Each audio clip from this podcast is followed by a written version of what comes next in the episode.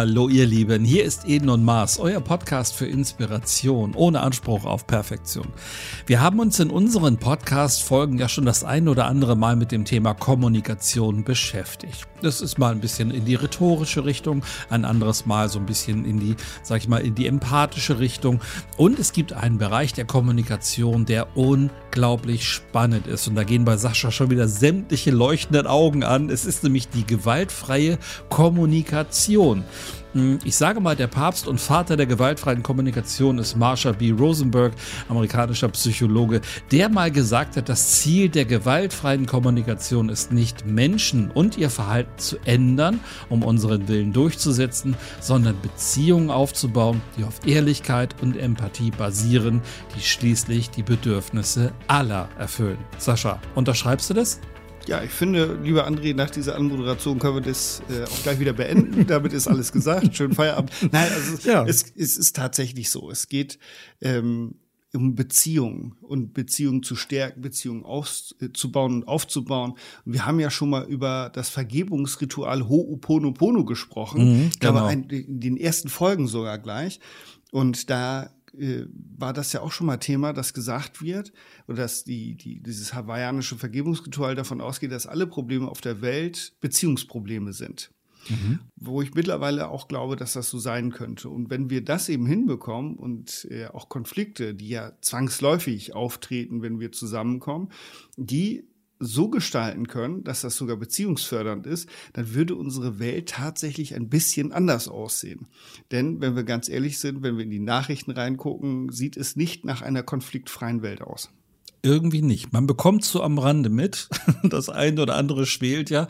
Und da muss man gar nicht so weit in die Welt gucken.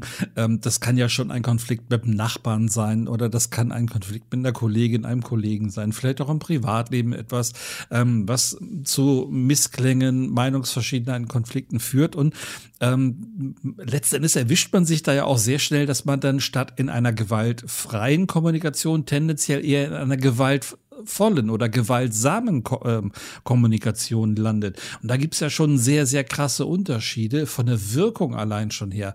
Woher kommt das mit dieser gewaltfreien Kommunikation? Rosenberg ist ja der Vater, aber was, was steckt so im Kern eigentlich dahinter, Sascha? Also wenn ich es jetzt mal wirklich ganz stark verkürzen wollen würde, mhm. was ich jetzt einfach mal mache, äh, dann ist das der Unterschied zwischen ich und du. Mhm. Ich Kommunikation und du Kommunikation ähm, du hast schon wieder nicht. Nie räumst du.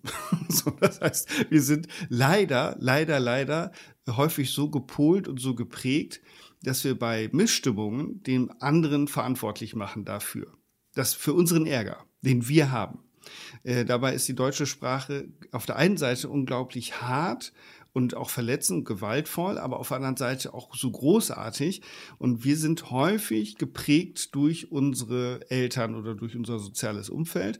Und dann gehen wir schnell in die Bewertung und dann gehen wir schnell in Anschuldigungen. Das führt dann eben zu einer gewaltsamen Kommunikation, was dann wiederum, und das kennen wir alle und ich kenne das tagtäglich, dann zu so einer Spirale führt. Das heißt, ich, ich fühle mich doof, weil du, ja, aber ich fühle mich doof, weil du. Mhm. So, dann geht das immer so weiter und das führt zu nichts, das wissen wir, aber wir haben auch kein gutes Mittel, um das anders zu machen, häufig im Alltag. Und deswegen wird es manchmal schwierig. Und das Spannende ist ja, dass wir oftmals gar nicht mehr wahrnehmen, wie gewaltsam unsere Kommunikation ist. Das fängt mit einer simplen Kleinigkeit an. Wenn wir im Wart beim Arzt ähm, auf dem Weg ins Wartezimmer zum Beispiel die äh, Mitarbeiterin sagt, sie dürfen im Wartezimmer Platz nehmen. Mhm. Ähm, das, das, das ist so eigentlich nett gemeint, aber sie, diese, sie dürfen Platz nehmen, das klingt für mich sehr stark von oben herab und ich finde das sogar tatsächlich sehr gewaltsam kommuniziert. Oder bin ich ja. da empfindlich, Sascha? Nein, das ist auch etwas, da reagiere ich, da muss ich mich auch mal sehr zusammenreißen, mhm. weil tatsächlich ist das Sie dürfen die äh, charmante Form von Sie müssen. Mhm. Das ist genauso von oben nach unten. Das klingt nur viel netter. Und äh, ich denke mal, wer gibt dir das Recht, mir die Erlaubnis zu geben, dass ich mich irgendwo hinsetzen darf? Das darf nur die Queen und die darf es mittlerweile auch nicht mehr, weil die verstorben ist. Also das ist tatsächlich diese Kommunikation, wenn wir es aus der Transaktionsanalyse gucken, das heißt von oben aus dem Eltern-Ich runter zum Kind wenn ich eben kindlich reagiere. Und ich mhm. merke, da bin ich recht empfindlich. Das hat was mit Bedürfnissen zu tun, da kommen wir nachher drauf. Aber das ist etwas, was ich auch in Service-Trainings äh, immer wieder anspreche. Das ist eine, eine kundenorientierte Formulierung und da kommt das Wort dürfen nicht vor und da kommt das Wort müssen nicht vor. Und im Idealfall auch das Wort sollen nicht, weil das etwas, äh, was Übergriffiges ist. Häufig.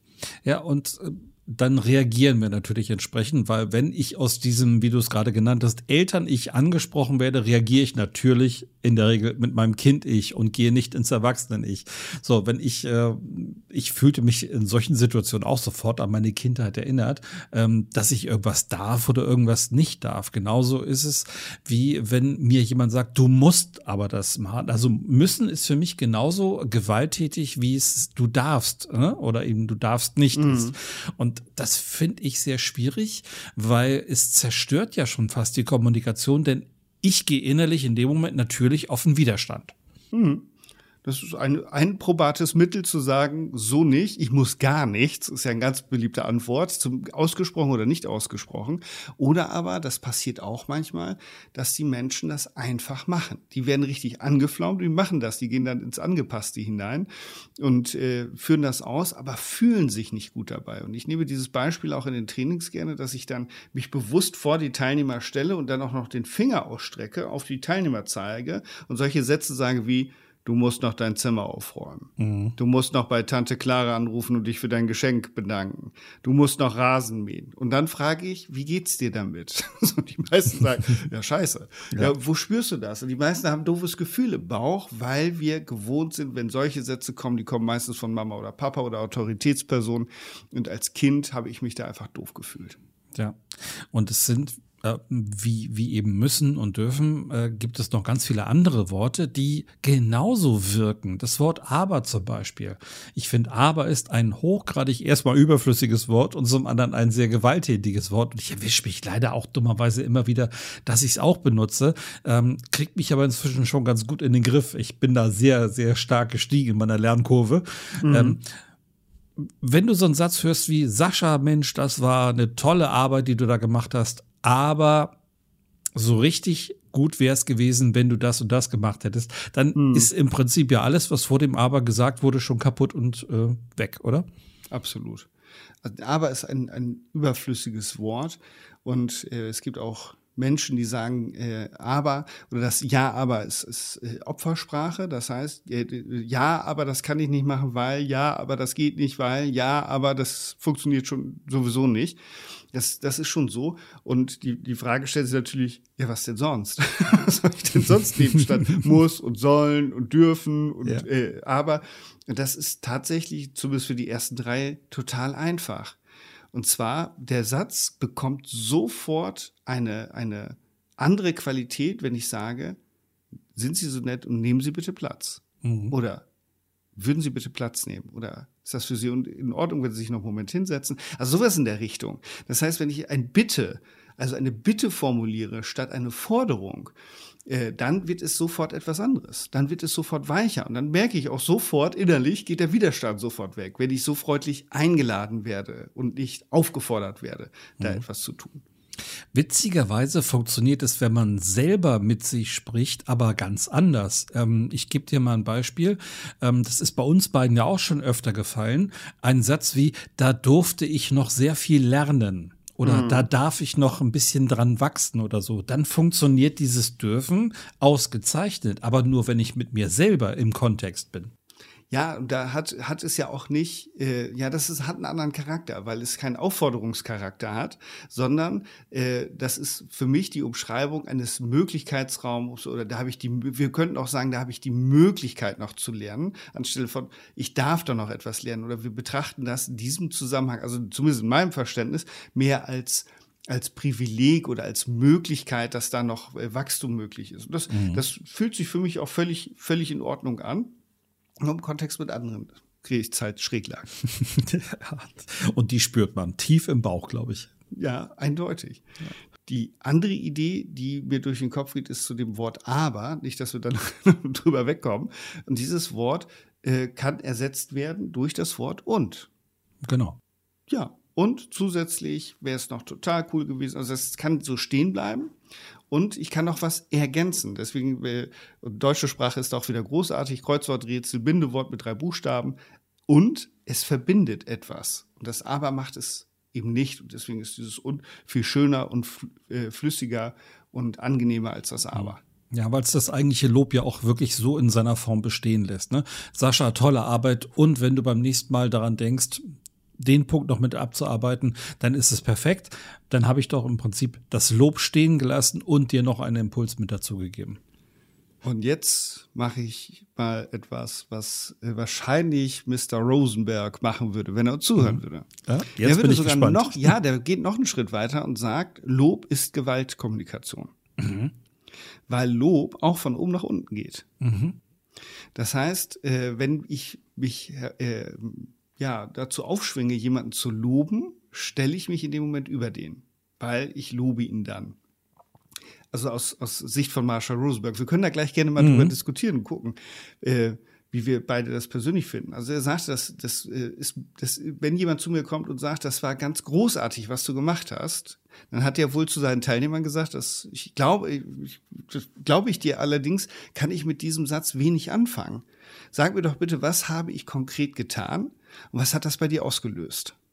Mhm. So, und wenn wir so mit unseren Teilnehmern ins Gespräch kommen würden zum Ende des Seminars, bin ich mir ganz sicher, dass das erstmal Fragezeichen hervorrufen würde. Wenngleich Rosenberg aus meiner Sicht recht hat, weil nur das Wort, das hast du großartig gemacht, damit weiß ich immer noch nicht was. Und ich weiß auch nicht, was das bei meinem Gesprächspartner ausgelöst hat. Also wenn ich da konkret reingehe, das heißt, äh, durch, durch das, was du da und da gemacht hast, habe ich mich sehr wohl gefühlt, weil, so was auch immer. So, damit kann ich natürlich etwas anfangen und dann ist das eben eher ein Feedback als ein Lob oder eine Anerkennung. Wie siehst du das? Mhm. Ich sehe das genauso, zumal mir auch gerade tatsächlich praktisch dazu was einfällt. Das war ein Rhetoriktraining und ich habe äh, dem einen Teilnehmer gesagt, dass ich seinen Vortrag total großartig fand, weil er, und dann bin ich ins Konkrete gegangen, weil er mhm. erstens eine sehr, sehr mitreißende Stimme hat. Also ich konnte ihm richtig gut zuhören. Ich sag, sein Humor hat mich sofort mitgenommen und ich habe sogar gemerkt, wie du bei den Teilnehmenden, die dir auch noch zugehört haben, so einen richtigen, so einen Moment, wo sie mal trocken schlucken mussten, ähm, kreiert hast. Also so einen Moment, wo sie sich so richtig emotional angefasst gefühlt haben. Und mhm. da ist mir aufgefallen, dass dieser Teilnehmende so ein Feedback augenscheinlich noch nie bekommen hat. Und das hat er mir ein Stück weit hinterher auch so gesagt. Er hat gesagt, ja, so hat mir das noch keiner gesagt. Die haben bisher dann vielleicht mal gesagt, ja, das war gut oder eben das war nicht gut, aber mhm. so detailliert hat mir das keiner gesagt. Und da habe ich dann selber für mich auch nochmal drüber nachgedacht, guck mal, das ist ein Feedback, das du auch selber gerne hast, wo dir jemand auch wirklich konkret sagt, was ihm denn gefallen hat. Alles andere ist so, ja, ich sage jetzt halt was Nettes und dann ist das Thema durch, dann kann ich, mhm. äh, ne, können wir wegwischen dazwischen, so nach dem Motto. Aber dieses etwas konkret werden, ich persönlich finde das toll und ähm, ich versuche das auch immer wieder einzusetzen und umzusetzen. Mhm.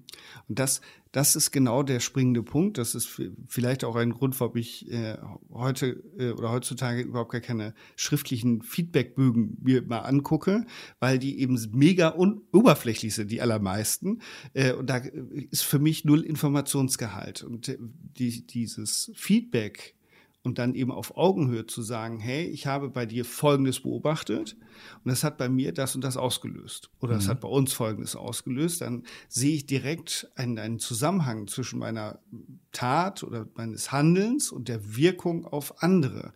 Und dadurch, dass ich sage, hey, das und das habe ich bei dir beobachtet, das, das, da, da sind wir schon beim ersten und wichtigen Schritt in der gewaltfreien Kommunikation, nämlich die Beobachtung zu teilen, nicht zu sagen, du hast das so lebendig gemacht, sondern was war das denn, was es so lebendig gemacht hat? Also beispielsweise, ich finde das wunderbar, dass du mit deiner Stimme zum Ende des Satzes immer runtergehst mhm. und damit das abschließt. Das ist für mich sehr angenehm. So als Beispiel. So, das heißt, die Beobachtung zu formulieren ist der erste Schritt. Und das ist, lieber André, so unfassbar schwierig, weil wir Beobachtung und Wertung gerne zusammenwerfen. Das mache ich auch ständig. 500.000 Mal am Tag, dass ich keine Beobachtung teile, sondern gleich meine Bewertung oben drauf setze. Mhm. Ja, Wahrnehmung wird da sehr schnell zur Wirklichkeit für jemanden. Ne? Ja. Also da schaut drauf, nimmt etwas, vielleicht ein gesprochenes Wort oder eine Situation wahr und ähm, seine persönliche Wahrnehmung dieser Situation oder dieser Worte wird automatisch zur Realität und zur Wirklichkeit. Und dann wird es schwierig, ähm, weil es gibt eigentlich keine so richtige Realität und Wahrheit, sondern es gibt halt nur meine Wahrnehmung, es gibt deine Wahrnehmung, es gibt die Wahrnehmung von noch irgendjemand anders, der die gleiche Situation sieht, aber vielleicht mit völlig anderen Augen. Äh, nur jeder macht halt ganz schnell eben wirklich seine Realität daraus und dann wird es problematisch. Hm. Ja, und dafür gibt es ja auch gute Gründe. Denn wenn wir gucken, das ist evolutionär total nachvollziehbar, dass unsere Beobachtung und unsere Bewertung möglichst schnell aufeinander folgen, weil es früher viel gefährlicher war und ein ganz anderes Umfeld war als heute.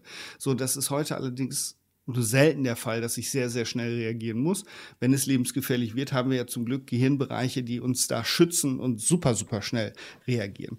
Also die, die erste Herausforderung ist der erste Schritt, zu beobachten und zu gucken, was nehme ich denn überhaupt gerade wahr und das möglichst wertfrei. Mhm. Ich sage bewusst nicht ohne Wertung. Das, also es mag Menschen geben, die können das. Ich kann das nicht besonders gut. Also das braucht sehr, sehr, sehr viel Übung, eben nur das beobachtete Verhalten zurückzumelden. Das fällt mhm. uns manchmal auch in der Wortwahl schon schwer, das nicht zu bewerten, wie das gut oder schlecht oder wie auch immer, sondern nur zu sehen, zu sagen, hey, das, so wie du es äh, gemacht hast, fand ich oder hat bei mir Folgendes ausgelöst, das ist eine große Herausforderung.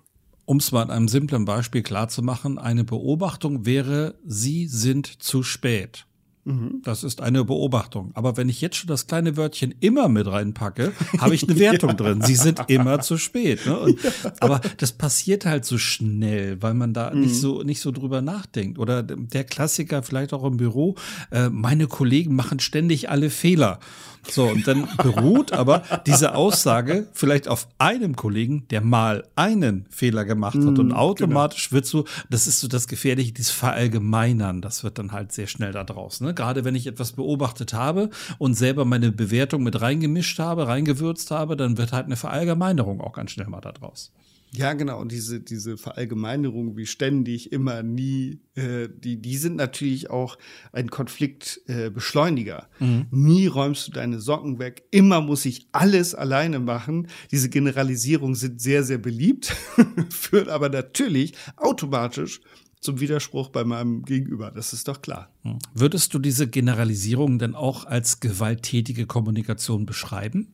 Ja, ich glaube, wenn wir aus Sicht der GfK schauen, also von Rosenberg würde ich sagen, das gehört dazu, weil es häufig schlicht und ergreifend auch falsch ist. Mhm.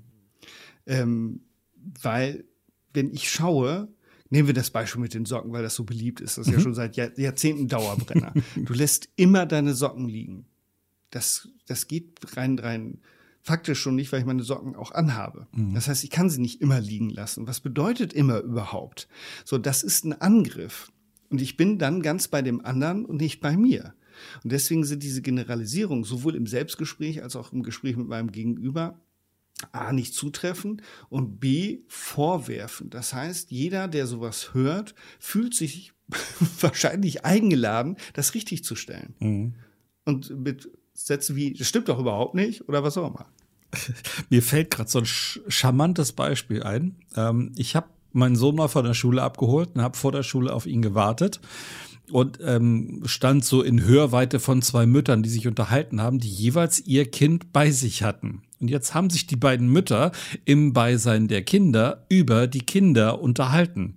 Mhm. Und dann kam ein Satz, den, den finde ich, wenn man jetzt mal aus unserem Thema von heute drauf guckt, den finde ich so unfassbar gewalttätig. Die Mutter hat nämlich gesagt, ach, er vergisst ja auch immer alles. So, und jetzt hm. steht dieses Kind direkt daneben und Mama spricht so in seinem Beisein in dritter Person über ihn und dann kommen auch noch zwei Generalisierungen hinterher. Er vergisst dann ja auch immer alles. Ne? Ja, her hervorragend. Finde ich großartig. Als Erwachsener würden wir uns sowas doch nicht bieten lassen, aber als Kind, vielleicht denkst du da auch gar nicht erst drüber nach, aber es kommt doch trotzdem an, oder?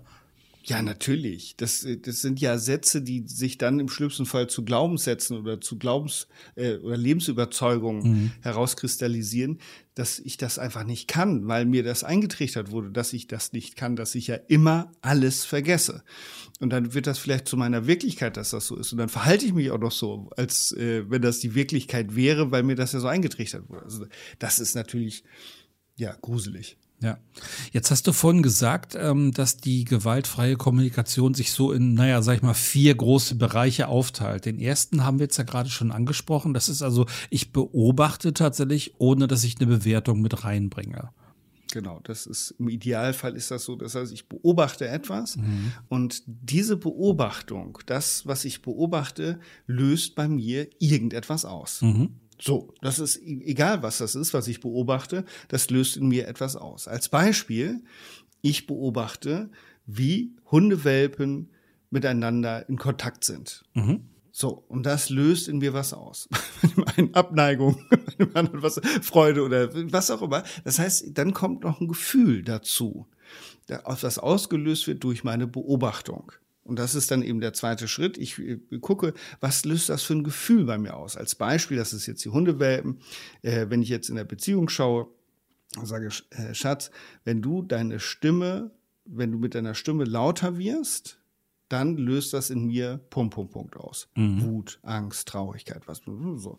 Und dann sind wir eben bei dem spannenden Thema, was sind denn eigentlich Gefühle? Und das ist gar nicht so einfach das, oder es schleicht so einfach daher, ist gar nicht so einfach zu beziffern, weil wenn ich dich jetzt oder andere frage, wie geht's dir, kommt als Antwort meistens gut. Gut oder schlecht, ganz genau. Genau. Das sind beides keine Gefühle. das heißt, das äh, sind Allgemeinplätze, aber es sind keine Gefühle. Das heißt, die Frage ist erstmal, was ist denn überhaupt ein Gefühl? Und äh, um da ein bisschen, um da näher hinzugehen, wir können, werden das heute wahrscheinlich nicht in der Tiefe machen, äh, Sätze mit ich bin mhm. müde ich bin traurig, ich bin aufgeregt, ich bin verzweifelt. Sowas äh, in der Richtung. Oder ich bin ähm, aggressiv oder oder oder. Das sind so Gefühle, über die ich dann äh, dem Ganzen mich schon nähern kann. Das heißt, das erste ist meine Beobachtung. Das zweite ist, was löst diese Beobachtung bei mir aus? Und dann bin ich bei den Gefühlen und da gibt es eben unterschiedliche Gefühle. Es gibt einmal Gefühle, die für uns eher angenehm sind und es gibt unangenehme Gefühle. Und die, die angenehm sind, die führen dann zum dritten Schritt und die, auch die unangenehmen führen dann zu dem dritten Schritt, der in der GfK drin ist. Ähm, und das ist allerdings ganz wichtig zu gucken, was ist eigentlich ein Gefühl und was sind Pseudogefühle.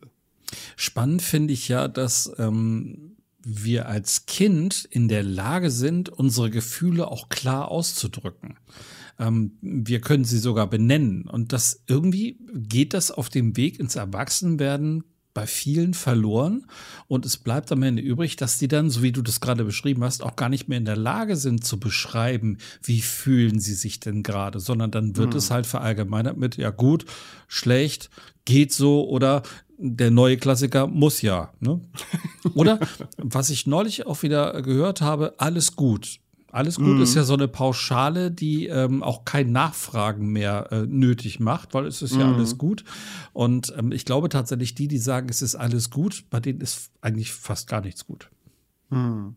Ja, das, ich glaube, das liegt zumindest zum Teil daran, dass wir im Laufe unseres Lebens merken, dass wenn wir unsere Gefühle äußern, zumindest ab einem bestimmten Alter, dass das nicht unbedingt auf Gegenliebe stößt. Das heißt, wenn ich äh, gucke, im, im, Kindergarten vielleicht noch alles gut, vielleicht Grundschule auch noch, aber irgendwann kippt es dann.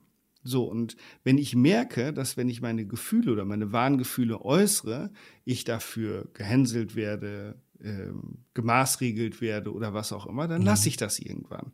Dann äh, kapsel ich mich von dem, was ich eigentlich empfinde, immer mehr ab. Und das ist bei mir auch genauso, als ich das erste Mal mit der GfK in Kontakt kam und ich sollte Gefühle benennen, Gefühlsanalphabet, könnte man sagen. Mhm. Also ein paar, paar Klassiker äh, waren mit dabei. Allerdings waren auch viele Sachen dabei, wo ich dachte, ich kann das gerade gar nicht richtig in, in, in Worte fassen, wie es mir gerade geht. Zum Glück gibt es, wenn man das online äh, bei Google oder so eingibt, eine Liste, was sind denn eigentlich wirklich Gefühle? Und wenn man da reinguckt, ah, okay, ah. Und dann gibt es auch noch verschiedene Abstufungen, weil manchmal verwenden wir Wörter für Gefühle und merken, das ist es eigentlich noch nicht so richtig, sondern das ist eine, eine, Abstufung davon oder das ist noch ein bisschen was anderes. Das, nee, Eifersucht ist das nicht, sondern, ah, das, ich weiß es aber auch nicht. Und dann mhm. sucht man. Und ohne Liste wird es dann tatsächlich schwierig. Ja. Spannend, dass man dann wirklich eine Liste braucht dafür, um sein Gefühl beschreiben zu können. Und ich glaube, das liegt auch wieder daran, dass wir es halt im Laufe der Jahre von Kind bis Erwachsen irgendwann auch ein Stück weit losgeworden sind, darüber sprechen zu können. Äh, deswegen brauchen wir jetzt die Krücke Liste, um reinzukommen zu schauen, hm. hey, wie, wie fühle ich mich denn eigentlich wirklich gerade? Also ich kann mich zum Beispiel erinnern, ähm, ich denke jetzt gerade an meinen letzten Sylt-Urlaub, ähm, ich habe mich dankbar gefühlt, ich habe mich ähm, glücklich gefühlt, ich habe mich ruhig gefühlt innerlich. Und ähm, da hätte ich früher wahrscheinlich gesagt, ja, ich fühle mich gut nach dem Urlaub. Aber heute kann ich genau. das wirklich sehr genau darstellen. Und ich kann es auch in dem Moment sagen, ich habe es auch zu meiner Frau gesagt, sie hat es auch in, in einer anderen Situation auch gesagt, ich fühle mich dankbar, ich fühle mich glücklich, ich fühle mich ruhig, ich fühle mich entspannt. Und ähm, das, das ist wirklich toll, es in dem Moment auch aussprechen zu können. Ja, ja, und, das, und dann äh, gibt es eben so, so, so unterschiedliche Geschichten. So bin ich gerade eben ruhig oder mhm. bin ich entspannt? Und dann, dann geht schon mal los. Oder fühle ich mich erfüllt oder bin ich erfreut? Bin ich erleichtert? Bin ich fasziniert? Oder bin ich vielleicht auch nur friedlich? Mhm. Oder bin ich fröhlich oder gelassen oder gerührt? So, wenn wir da nur anfangen, in, die, in so eine Liste mal reinzuschauen, oder fühle ich mich leicht? Oder bin ich gerade neugierig? Oder bin ich optimistisch? Dann merken wir, dass wir da ganz, ganz unterschiedliche äh, Qualitäten in den Wortabstufungen haben. Und das kann richtig Spaß machen, sich damit auseinanderzusetzen, zu gucken, was ist es denn eigentlich? Weil das, was bei den meisten passiert, auch bei mir, wenn ich das richtige Wort dann gefunden habe, dann strahlt das ganze Gesicht. Mhm. dann habe ich genau das gefunden, wie es mir gerade geht. Ja. Und wenn es richtig gut läuft, dann äh, hat man vielleicht einen Menschen um sich herum, der sogar in dem Moment aussprechen kann, wenn wir so eine Art Aussprechsperre haben, was uns gerade so für ein Gefühl durch, durchfließt, dann kann mhm. der andere das vielleicht sogar aussprechen. Das ist ja. uns tatsächlich ähm, zu Hause schon ein, zwei Mal passiert, ach mehr sogar, dass der eine ähm, jetzt gerade gar nicht ausdrücken konnte, wie es ihm geht, und der andere dafür gesagt hat, ja, ich kann's, ich fühle mich ähnlich, mir geht's so und so. Ja, stimmt, mhm. so geht's mir auch gerade. Ja. Fand ich großartig. Ja, und manchmal hilft natürlich auch, wenn wir einfach das, was wir wahrnehmen, auch wenn das kein wirkliches Gefühl ist, aber trotzdem etwas aussprechen, was dem anderen ähm, den Zugang ermöglicht. Ich habe das gehabt in einem in einer Supervision. Da haben wir mit Aufstellungsbrett gearbeitet, mit einem Aufstellungsbrett gearbeitet und irgendwann äh, war die Situation soweit aufgestellt und ich habe da so drauf geguckt und wir haben ein bisschen drüber gesprochen. Mhm. Aber ich merkte, bei der, äh, bei der Frau, die das gemacht hat, da, das, das hat, da fehlte noch was. Da habe ich sie gefragt, kann das sein, dass du dich verlassen gefühlt hast? Und da merkte ich auf der emotionalen Ebene, das war ein Volltreffer. Mhm. Und verlassen gefühlt ist ja, das würde ich jetzt mal sagen, aber das ist, was ist das denn für ein Gefühl? Das ist ja, was, was steckt da eigentlich hinter? Und dann kann man darüber reingehen und sagen, was ist es denn gewesen? Bist du traurig oder ängstlich oder was auch immer?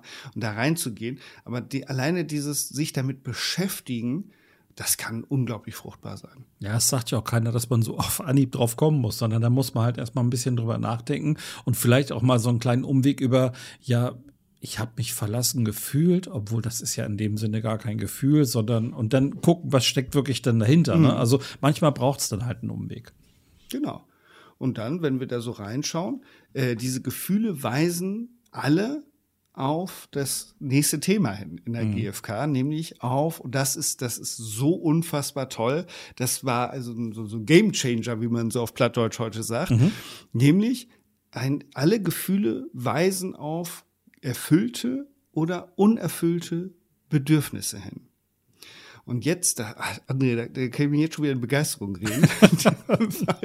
ja, das ist so unfassbar wichtig. Und jetzt kommt ein Satz, der ist unfassbar wichtig. Nämlich, den sagte unsere Trainerin zu, zu uns, Bedürfnisse sind immer richtig. Mhm. So geil. Ja. Bedürfnisse sind immer richtig. Und da habe ich gedacht, aha, okay, das ist ja komisch. Und da konnte ich erst überhaupt nichts mit anfangen, weil ich dachte, wie, das kann doch nicht immer richtig sein, was ich will. Mhm. Das, also wenn ich jetzt, wenn, wenn mein Bedürfnis ist, Schokolade in mich reinzustecken, das kann doch nicht richtig sein. So, und dann kommen wir eben zu dem, zu dem wirklichen Gamechanger, nämlich es gibt einmal ein Bedürfnis, das ist nicht Schokolade essen meistens. Mhm. das Bedürfnis ist was anderes. Und die Schokolade zu essen, das ist meine Strategie. Mhm. Das heißt, wenn mein Bedürfnis, ich nehme das jetzt mal, äh, Zuneigung ist, Nähe, Liebe, dann und das, da kann ich aus meinem eigenen Leben äh, sagen, das kompensiere, habe ich äh, in der Vergangenheit auch immer mal kompensiert durch Essen. Mhm. Liebe geht durch den Magen. So, das heißt, mein Bedürfnis nach Liebe, nach Nähe, nach Zuneigung habe ich dann kompensiert durch die Strategie, dass ich esse.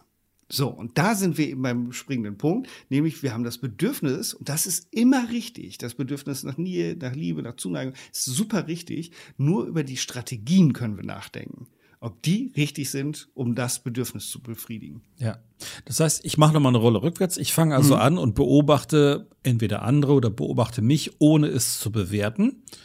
Ich nehme Gefühle wahr und drücke sie auch aus. Mhm und lande dann letztendlich dabei, dass ich auch erkenne, welches Bedürfnis steckt dann im Grunde dahinter. Und auch das ist ja nicht mal eben so gemacht, sondern mhm. das braucht ja manchmal schon einiges an Zeit, gerade wenn man vielleicht auch als Coach mit, mit einem Coachie arbeitet. Es braucht ja ein bisschen Zeit, um dahinter zu kommen, was ist denn das jetzt eigentlich für ein Gefühl? Du hast jetzt gerade das Beispiel mit ähm, das Bedürfnis nach Liebe, hast du durch eine Strategie namens Essen ähm, quasi ausgeglichen.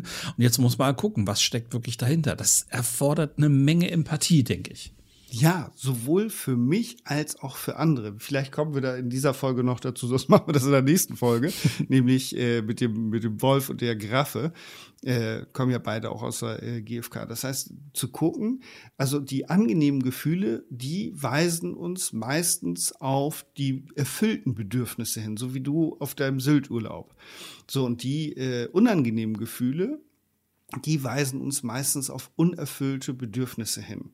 Das heißt, äh, als Beispiel, meine Beobachtung ist, wenn meine Frau oder mein Mann oder Partner, wer auch immer, lauter in der Stimme wird, dann äh, fühle ich mich verängstigt als Beispiel. Mhm. Und äh, da, die, das Bedürfnis, was dahinter liegt, ist beispielsweise Sicherheit. Was ja gar nicht so unüblich ist, dass viele äh, laute Auseinandersetzungen nicht haben können, weil zu Hause war das dann gefährlich, weil da gab es vielleicht eine Ohrfeige oder was auch immer. So, und wenn das wiederkommt, dann bin ich vielleicht verängstigt. So, das ist dann, äh, oder habe Angst, das ist das Gefühl und das Bedürfnis ist das Bedürfnis nach Sicherheit und Geborgenheit. Mhm. So, und da kann ich eben gucken, wenn ich das rausgefunden habe, dann bin ich ja schon ein Stück weiter. Weil, wenn dann bin ich ja bei meinem Bedürfnis und dann weiß ich, was ich brauche. So, wenn ich natürlich jetzt das Bedürfnis habe nach Sicherheit und Geborgenheit, kann ich natürlich gucken, entweder bei einem anderen oder bei mir, wer, was kann ich denn tun? Und dann kommen wir gleich natürlich auch noch zu diesem vierten Schritt, aber lass uns noch einen Moment bei diesem Bedürfnisbereich bleiben. Ja. Das heißt, da eben zu schauen, was ist das Bedürfnis? Ein anderes Bild dazu. Jemand wird zum Beispiel schnell laut in einem Gespräch, in einer Diskussion, wie auch immer, ähm, dann steckt ja wenn wir jetzt diesem Beispiel folgen wollen, steckt ja ein Bedürfnis dahinter. Mhm. Ein wahrscheinlich unbefriedigtes Bedürfnis. Zum Beispiel könnte es sein, das Bedürfnis der Bedeutsamkeit. Also ich möchte, möchte bedeutend sein, möchte auch gehört werden, möchte mhm. ähm, vielleicht nicht ständig überhört werden, weil das unter Umständen auch eine Erfahrung aus der Vergangenheit sein kann. Ich bin halt nicht mhm. gehört worden und deswegen wird dieser Mensch halt jetzt in einem Gespräch vielleicht auch sehr schnell laut, weil eben das Bedürfnis der Bedeutsamkeit hintersteckt. Passt das ungefähr so in das Bild? Ja, genau. Also es, äh, die, die, die ähm, könnte man natürlich jetzt noch auseinanderfummeln, was, was sind denn Bedürfnisse, was sind keine Bedürfnisse. Aber dieses könnte ja auch das Bedürfnis nach Aufmerksamkeit sein. Mhm. Das heißt, bei Kindern ganz relativ sicher, ganz einfach. Die haben das Bedürfnis nach Aufmerksamkeit. So, eigentlich haben die ein anderes äh, Bedürfnis. So, das, dann haben die Bedürfnis nach Aufmerksamkeit. Und wenn die das nicht befriedigt bekommen, dann werden sie häufig lauter mhm. oder fragen 20 Mal nach. So, das heißt, das ist die Strategie, um das Bedürfnis zu bekommen. Mama, Mama, Mama. Mama, Mama oder Papa, Papa, Papa. Das kennen wir alles. Und das ist auf, das Bedürfnis nach Aufmerksamkeit.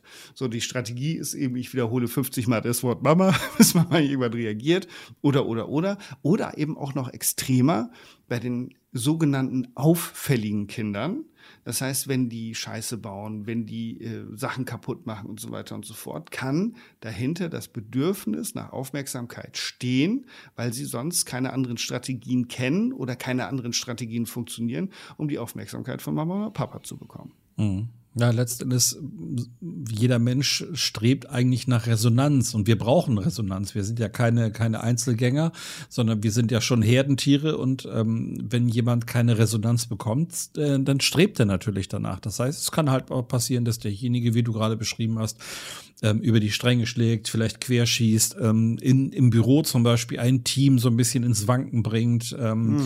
vielleicht ähm, ständig Missstimmung verbreitet, weil er bekommt ja selbst dafür eine Resonanz. Und ähm, so wie Eddie Publicity Good Publicity ist, ist äh, entsprechend jede Resonanz, die kommt, dann irgendwie auch eine Form davon. Und es tut zumindest gut, eine Rückmeldung zu bekommen. Ja, ich sehe dich, auch wenn du hier gerade nur Mist baust. Ne? Hm.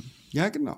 Und wir, wir streben eben nach Verbindung, weil wir Sozialwesen sind, weil wir wissen, dass wir in der Gruppe sicherer sind. Das ist völlig okay. Und das Bedürfnis, nochmal, ist immer zu 100 Prozent richtig. Mhm. Es gibt keine falschen Bedürfnisse. Es gibt nur richtige Bedürfnisse. Und dann kann, kann ich eben gucken, wenn ich aber schon so weit gekommen bin, André, dass ich weiß, was meine Bedürfnisse sind. Und ein guter Freund von mir, äh, der hat die Ausbildung gemacht, ich glaube sechs Wochenenden, sieben Wochenenden für die, für die Basisqualifizierung. Äh, der fragt das mich auch gerne. Wenn wir im Austausch sind und ich ärgere mich über was, dann fragt er manchmal, was ist denn dein Bedürfnis? Manchmal ärgere ich mich darüber, mhm. weil ich mich damit nicht beschäftigen will. Aber er hat natürlich recht. Weil in dem Moment, wo mir das Bedürfnis klar ist, kann ich eben darüber nachdenken, wie kann ich mir dieses Bedürfnis beispielsweise selber erfüllen oder was brauche ich eigentlich von meinem Gegenüber. Mhm. Ja, spannend. Das heißt, wenn wir jetzt dann auch erkannt haben, welches Bedürfnis ist da jetzt gerade im Spiel, sei es nun mhm. erfüllt oder unerfüllt, wie geht's dann weiter im, im Rhythmus, in dieser, in dieser, in dieser Reihenfolge der gewaltfreien Kommunikation? Jetzt wird es spannend. Das habe ich geahnt. Jetzt wird es nochmal spannend. Äh, also, ähm, wenn ich das Bedürfnis nach Ordnung beispielsweise habe, um das Sockenbeispiel nochmal zu nehmen, mhm. so, dann äh, wäre, und ich, selbst wenn es mir bekannt ist, so, ich habe jetzt das Bedürfnis nach Ordnung, so, äh, dann könnte ich natürlich zu meinem Partner gehen, zu meiner Partnerin und sagen, hey, räum deine Scheißsocken da endlich weg. Nervt mich. So, das ist natürlich nicht so gewaltfrei, sondern der vierte Schritt ist jetzt, und das geht sowohl in die Kommunikation zum anderen als auch zu mir selbst, ist ein Wunsch, eine Bitte zu formulieren. Mhm. Das klingt erstmal ganz einfach. Jetzt kommt allerdings der Haken an der Sache. Ähm, eine Bitte und ein Wunsch ist keine versteckte Forderung, sondern eine Bitte und ein Wunsch kann erfüllt werden oder auch nicht. Mhm. Und beides darf in Ordnung sein.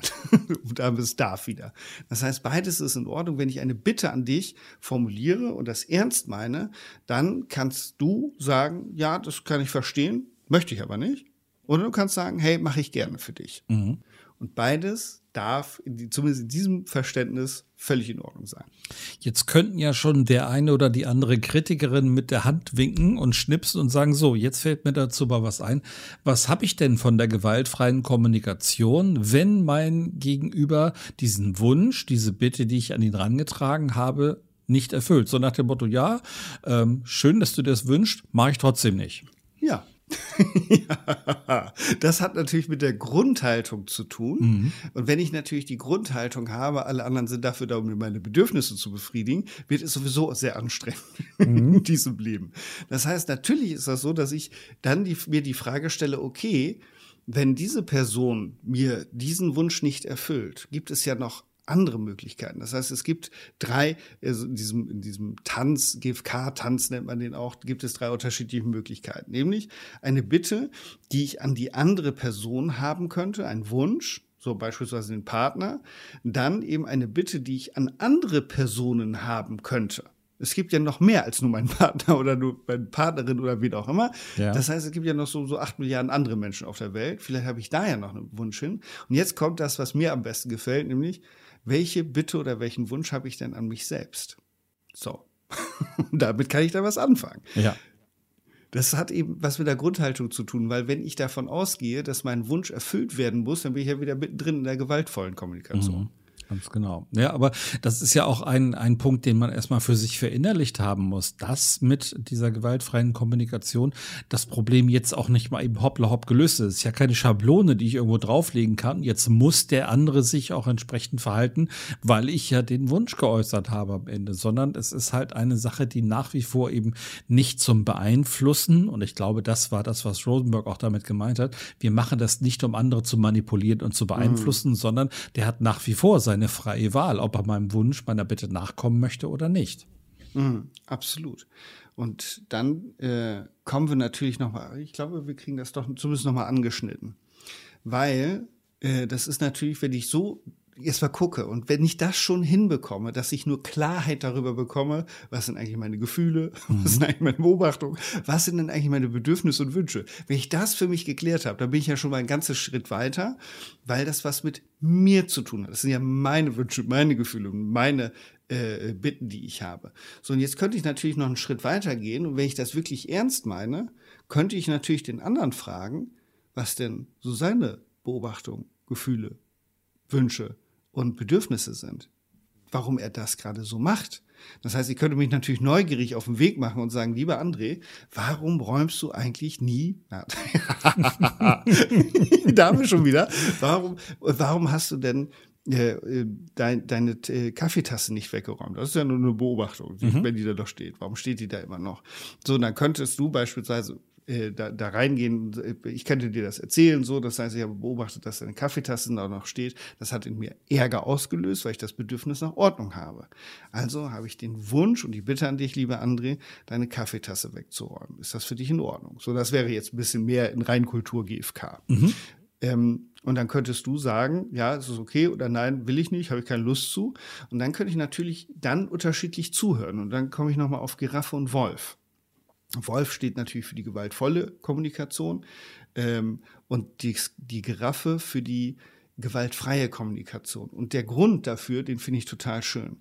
Die Giraffe hat das größte Herz von allen Landlebewesen. Mhm. Und deswegen steht die für eine gewaltfreie Kommunikation, also für eine Herzenskommunikation. Und wenn mich, mir das dann wirklich wichtig ist, könnte ich dich ja fragen und sagen, hey, was ist denn der gute Grund? Und da sind wir, haben wir den guten Grund wieder. Der kommt, glaube ich, ursprünglich aus der GfK. Der gute Grund für das Verhalten von dir. So, da, da bräuchte ich mit dir gar nicht sprechen. Da könnte ich beispielsweise mir überlegen, André hat es bestimmt stehen gelassen, weil er keine Zeit hatte, weil sein Chef ihn angerufen hat, weil er gerade auf Abruf war, weil er es schlicht und ergreifend vergessen hat, ohne böse Absicht. So, da, da könnte ich schon selber drüber nachdenken, was könnte der gute Grund sein. Mhm. Wenn es mich wirklich interessiert, kann ich dich fragen. Ja. Erstmal großartig, dass du das mit der Giraffe und dem Wolf so ein bisschen aufgedröselt hast, weil als du das vorhin erwähnt hast, sind bestimmt bei dem einen oder der anderen so ein bisschen die Fragezeichen aufgegangen. Was hat jetzt die Giraffe und ein Wolf mit der Kommunikation zu tun? Aber ganz klar natürlich eben der Wolf, die gewalttätige Kommunikation, die Giraffe, ähm, die gewaltfreie Kommunikation, eben durch das größte Herz eines Landtiers. Ich finde den Vergleich und das Bild auch total treffend, weil es auch auf eine andere Weise noch ähm, treffend ist, denn die Giraffe hat ja durch ihren langen Hals einen weiteren Überblick als der Wolf hat. Ne? Der Wolf, ähm, ja, mit Pech kommt er dann aber im Rudel. Das ist auch blöd. also letztes hat äh, eine Trainerin gesagt, eigentlich ist das auch doof mit dem Wolf, weil das stellt den Wolf in so eine böse Ecke. Aber das ist natürlich im übertragenen Sinne, wir haben den Wolf, wenn wir ein Märchen gucken, ist das meistens nicht derjenige, der mit großer Liebe und Feinfühligkeit durch die Welt geht, mhm. sondern tatsächlich im Raubtier ist und daher da reinkommt. Und so kann ich eben gucken und da können wir ja vielleicht beim, in einer anderen Folge nochmal schauen. Da, und mit dieser Haltung kann ich eben auch gucken. Ich kann auch mit Wolfsohren hören. und sagen, ah, was hat der denn schon wieder? Mensch, der hat ständig was zu meckern, wie auch immer. Oder ich kann eben mit den Giraffenohren hören und gucken, hey, was ist bei dem gerade los? Was bewegt ihn gerade? Ja. Das hat natürlich eine ganz andere Qualität. Und das ist natürlich, das ist vielleicht nochmal wichtig zu sagen, André, das ist natürlich in Reinform sehr ungewohnt für uns zu kommunizieren. Mhm. Und René Borbonus, der hat mal gesagt, es ist halt ein Unterschied, äh, ob ich sage, hey, du kommst zu spät? Oder ob ich sage, hey, ich dachte, wir hätten uns um 11 Uhr verabredet oder was auch immer. So, ich bei mir bleiben. Mhm. Ah, dann habe ich das wohl falsch verstanden. Und sofort haben wir eine ganz andere Qualität im Gespräch. Es sei denn, ich höre mit Wolfs, Wolfsohren zu und sage, wie 11 Uhr, ich habe doch gesagt, dann ja. geht's wieder von vorne los. Und dann, wenn der andere dann gut sortiert ist, kann er bei, in, in, im, im Giraffenstatus bleiben und versuchen, ihm zuzuhören. Und wenn es nicht klappt, dann sind halt beide Wolf und hauen sich erstmal ein paar an die Ohren. Ja, ich fand das Zitat von René Bourbonus großartig, als er gesagt hat, such's beim anderen und ein Gespräch verschließt sich, such's bei dir und ein Gespräch öffnet sich. Fand ich großartig. Genau. Und, ähm, da kam das her, genau. Ja, das ist, das ist der Punkt, der dahinter steckt. Und ich finde auch das Bild des Wolfs, ähm, hole ich noch mal kurz bin raus, finde ich auch deswegen spannend, weil ja hier noch ein anderer Aspekt mit dazu kommt, ähm, warum der Wolf unter anderem auch für die gewalttätige Kommunikation stehen kann, denn es wird ja auch gern vom Wolf im Rudel angegriffen. In der Kommunikation kann das bedeuten, äh, nie räumst du deine Socken weg. Das hat deine Mutter auch schon mal gesagt. Ne? Also ich hole gleich so andere ja. mit ins Boot. Ne? Andere Wölfe. Genau, andere Wölfe. Und dann sagt der Motto, was viele sagen, muss ja dann auch richtig sein. Und das ist ja dann auch schon wieder so, ein, so, eine, so eine Geschichte, die das Ganze dann wieder verhärten kann. Ne? Mm, absolut. Absolut. Also da gibt es ganz viele schöne Bilder und Metaphern, die man da reinnehmen kann. Und es gibt auch äh, eine wunderbare Meditation, die man dazu zu zweit machen kann. Wir machen jetzt einfach mal einen Cliffhanger. Das machen wir mal in einer anderen Folge, mhm. wie das funktionieren kann. Könnt ihr aber schon mal nachgucken. Das Ding heißt Dyaden-Meditation. Und es geht eben genau darum, unter Begleitung sich mit dem zu verbinden, was mir so durch den Kopf geht. Weil diese, diese Beobachtungen, die haben mit Gedanken zu tun, die Gedanken wieder mit Gefühlen und die Bedürf Gefühle mit den Bedürfnissen und die Bedürfnisse dann eben mit meinen Wünschen. Und äh, das ist wunderbar und das kann man hervorragend umsetzen. Also ich wiederhole noch mal ganz kurz, wir beobachten etwas, das führt zu Gefühlen, die Gefühle führen, äh, weisen auf Bedürfnisse hin, erfüllt oder nicht erfüllt. Und das wiederum kann im vierten Schritt dann in, äh, in Wünsche oder Bitten an den anderen oder aber auch an mich selbst münden. Und das ist so der GFK-Tanz, nennt sich der. Mhm. Total spannend. Und ich denke, das ist, egal ob das jetzt zum Beispiel im, in einem Zweiergespräch, in einem Zweierkonflikt ähm, benutzt wird. Es kann aber auch in Teams ähm, sehr gut benutzt werden, um vielleicht einen Konflikt innerhalb einer Gruppe so ein bisschen aufzulösen. Ne? Hm. Absolut. Also die, die, alleine diese Erkenntnis zu gucken, was ist das Bedürfnis? Mhm und darüber ins Gespräch zu kommen. Nicht über die Strategie, nur über zu, herauszufinden, was ist eigentlich das Bedürfnis, was hinter dem Ganzen steckt. Was ist der saugute Grund, dass sich dieser Mensch gerade so verhält, wie er sich verhält. Und das geht mit Kindern genauso gut wie mit Erwachsenen. Ich hatte dieses Wochenende gemacht, das hieß GFK mit Kindern. Mhm. Das war phänomenal. Und ich habe bestimmte Verhaltensweisen von meiner Tochter, das ist ja schon ein paar Jahre her, ganz, ganz anders gewertet, weil ich mich auf den Weg gemacht habe, und ähm, die, die, die Bedürfnisse, die möglichen Bedürfnisse versucht habt herauszufinden, die meine Tochter angetrieben hat, bei Verhalten, was bei mir zu ja, unangenehmen Gefühlen geführt hat. Da fällt mir auch spontan wieder dieser, ich glaube, schon ziemlich alte Spruch ein. Beurteile nie einen Menschen, wenn du nicht zumindest 14 Tage mal seine Schuhe getragen hast. Ne? Mhm, also das genau. kommt ja dann dazu, weil durch diese gewaltfreie Kommunikation bekomme ich ja Einblicke in das, was der andere denkt, was der fühlt, was er für Bedürfnisse hat. Wenn ich mich darauf einlasse, hilft es mir einfach, den anderen besser zu verstehen. Ja, genau. Dieses gesehen werden. Ich mhm. fühle mich verstanden, ich fühle mich gesehen in dem, was gerade äh, passiert. Und ich gebe noch mal ein Beispiel dazu. Ich glaube, das war aus diesem Wochenende mit meiner Tochter. Und zwar hat mich, glaube ich, genervt abends beim Zähneputzen, dass sie immer hinter mir her schlawiderte und nicht im Badezimmer blieb mhm. zum Zähneputzen. Wir immer gesagt haben, bleib bitte im Badezimmer und so. Ähm, und in diesem Wochenende wurde mir dann klar, warum sie nicht im Badezimmer blieb. Nämlich, weil das Bedürfnis dahinter war Verbindung. Die wollte bei mir sein. Die wollte bei ihrem Papa sein. Mhm. Die wollte nicht alleine sein. Und als mir das bewusst geworden ist, da habe ich ganz feuchte Augen bekommen, weil ich das natürlich völlig anders bewertet hatte. So, und jetzt, wo ich dann wusste, ah, die möchte nicht alleine sein, das war für mich völlig nachvollziehbar. Und das war für mich völlig klar, ach Mensch, das ist ein kleines Mädchen, das einfach abends vielleicht im Dunkeln nicht alleine im Badezimmer sein möchte, sondern gerne, vielleicht aus, aus dem Bedürfnis nach Sicherheit zu, äh, heraus oder auch Verbindung ist ja relativ wurscht. Und danach hat sich mein Verhältnis, Verhältnis zu dieser Situation total verändert und ich bin dann gerne mit im Badezimmer geblieben. Mhm.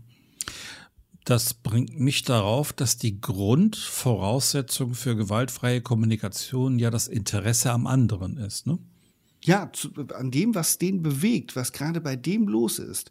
Und das ist etwas, was natürlich auch als Coach, wir haben ja äh, vor kurzem über Coaching gesprochen, mhm. hilfreich ist, dieses Interesse, diese Neugier, was ist beim anderen los? Und das gefällt mir natürlich besonders leicht, je weiter die Menschen emotional von mir weg sind.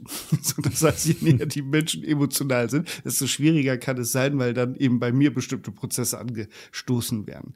Aber wenn ich mich wirklich auf den Weg mache und mir vornehme, auch mit Partner, Partnerin, Kindern, so das nächste Mal, wenn das und das passiert, nehme ich mir vor, ich finde raus, was ist der gute Grund dafür. Mhm. Dann wird sich die, die, das Verhalten bei mir verändern. Das geht fast nicht anders. Ja.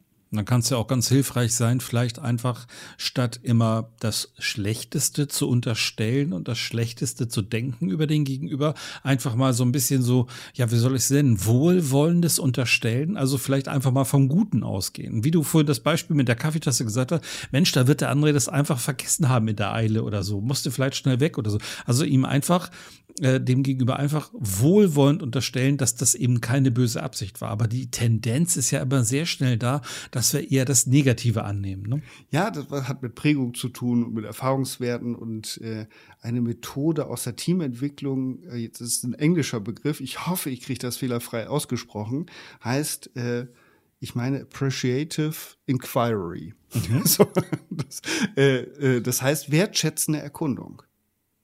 Und damit ist alles gesagt. Das heißt, ich gebe dem äh, den Wert, was da passiert, und ich erkunde, erkundige mich und erkunde, was ist da passiert oder was ist da eigentlich im Hintergrund. Und ich glaube, lieber André, dass unsere Beziehungen ganz andere Qualität bekommen würden, wenn es uns gelänge, mehr über unsere Bedürfnisse in Kontakt zu kommen, als über unsere Strategie. Mhm. Mit anderen Worten, lieber Sascha, üben, üben, üben immer wieder und ist immer wieder neu versuchen. Ähm, auch da braucht man vielleicht ein Stück weit eine Lust am Scheitern, denn es kann nicht von jetzt auf gleich gut funktionieren. Man muss auch selber ein Stück weit dran wachsen und sich auch die Erlaubnis geben zu wachsen. Absolut. Und das Format GFK geht auch mit sich selbst. das geht nicht nur mit anderen, sondern ich kann ja. auch äh, versuchen, in der gewaltfreien Kommunikation mit mir selber zu sprechen, mich selber zu erkunden und herauszufinden, was ist es eigentlich, was mich gerade umtreibt. Und das schafft viel Verständnis für mich und andere. Liebe Hörerinnen, lieber Hörer, wir hoffen, dass du die ein oder andere Idee aus der gewaltfreien Kommunikation mitnehmen konntest für dich. Vielleicht hast du heute auch das allererste Mal davon gehört.